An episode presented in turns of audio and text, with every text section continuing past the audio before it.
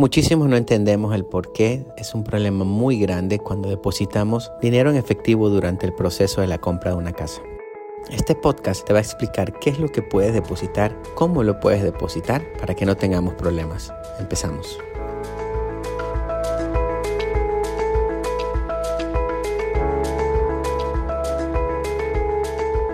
Yo soy Kenneth Chavarría y el día de hoy voy a estar hablando qué pasa cuando usted deposita dinero durante el proceso de, su préstamo. La semana pasada estaba trabajando con el préstamo de una familia y pues ya estaba el préstamo aprobado, habíamos verificado los fondos, pero ya cuando llegamos al final nosotros queremos ver que usted tenga todo el dinero que va a usar para la compra de la casa y en muchas ocasiones las reservas en su cuenta. Resulta que cuando sometimos el préstamo esta familia tenía el dinero, pero durante el proceso tuvo que mandar dinero fuera del país. Resulta que cuando nosotros le pedimos el último estado de cuenta, sale que la, familia sacó 5 mil dólares y de repente volvió a meter 4 mil dólares en efectivo. Le preguntamos a la familia qué fue lo que sucedió y nos dijo que tuvo que mandar dinero a otro país por una emergencia que tuvo que no podía dejar de hacerlo. Depositó 4 mil dólares de un préstamo que pidió para que no poder, no tener que cancelar el proceso de la compra de esta casa.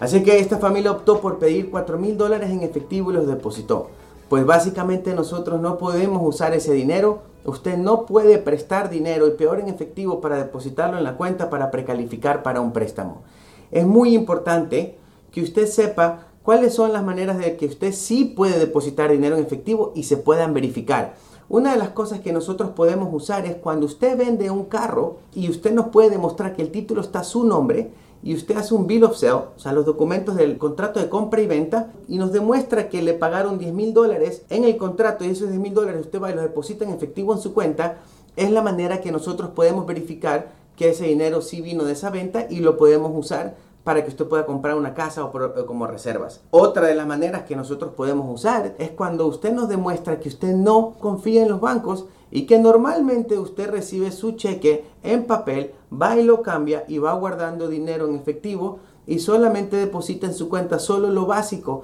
para poder pagar eh, las utilidades o la renta, cuentas que requieran nuestros, una cuenta de banco para poderlo pagar. En este caso nosotros tenemos que agarrar todos los cheques que, nosotros, que usted ha estado, em, copia de todos los cheques que usted ha estado recibiendo y, o los talones de cheque que veamos que no sea depósito directo y nosotros podemos, usted puede demostrarnos que tiene una cantidad guardada y ahí sí los pudiéramos depositar en efectivo. Esa es una de las otras, eh, una de las maneras que nosotros podemos verificarlo.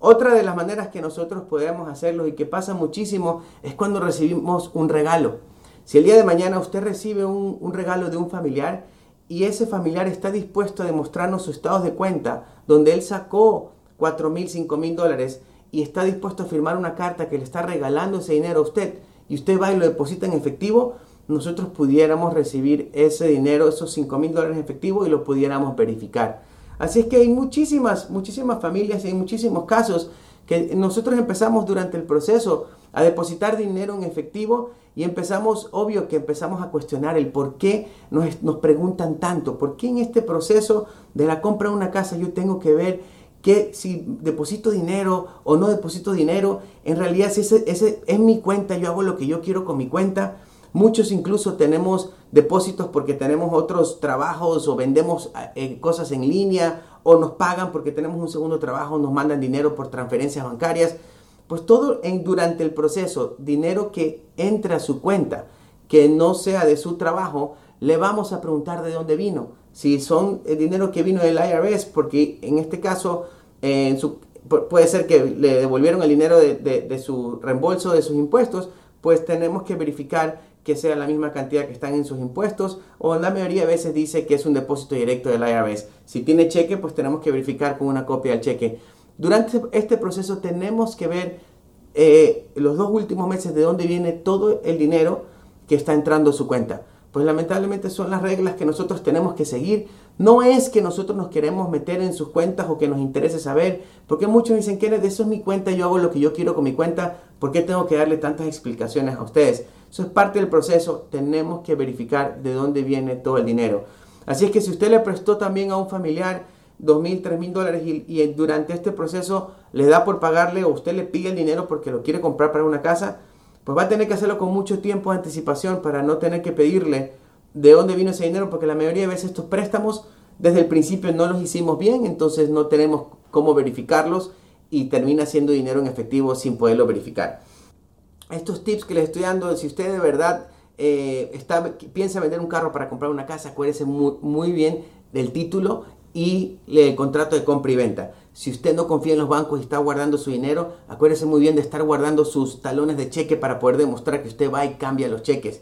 Y también si hay un regalo, no se olvide también de que tenemos que pedirle al donador que nos dé un estado de cuenta para poder ver de dónde viene el dinero. La solución de esta, de esta familia, pues tuvimos que, haciéndole preguntas, nos dimos cuenta que tenía un dinero ahorrado en su 401k. Para todas las personas que tienen 401k, ¿sabía usted que usted sí puede sacar dinero para la compra de una casa? En este caso, esta familia sacó el dinero eh, del 401k. Lo que pasa es que lo que se vuelve una pesadilla y deja de ser un sueño como la verdad a veces pensamos que todo este proceso termina siendo un sueño, es que se tuvo que atrasar el préstamo dos semanas más, ya que el proceso para sacar el dinero del 401k no es algo que es muy rápido. Tenemos que mandar, eh, someter unos documentos demostrando que usted está comprando una casa, el contrato, la aplicación y llenar unos papeles para que en muchas ocasiones nos manden el cheque físico por correo y tenemos que esperar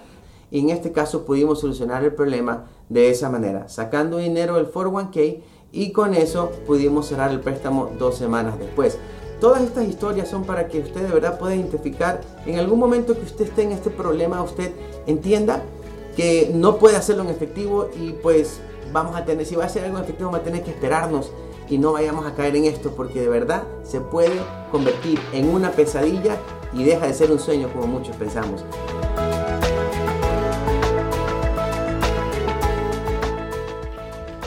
Esperamos que esta información sea de mucha ayuda para ti. Si necesitas más información, no dudes en buscarnos en nuestras redes sociales, donde nos encontramos trabajando para poder llevar toda la información de la manera más clara.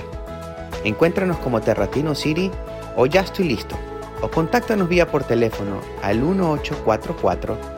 9600 900. No pierdas esta oportunidad de crecer y construir un futuro nuevo.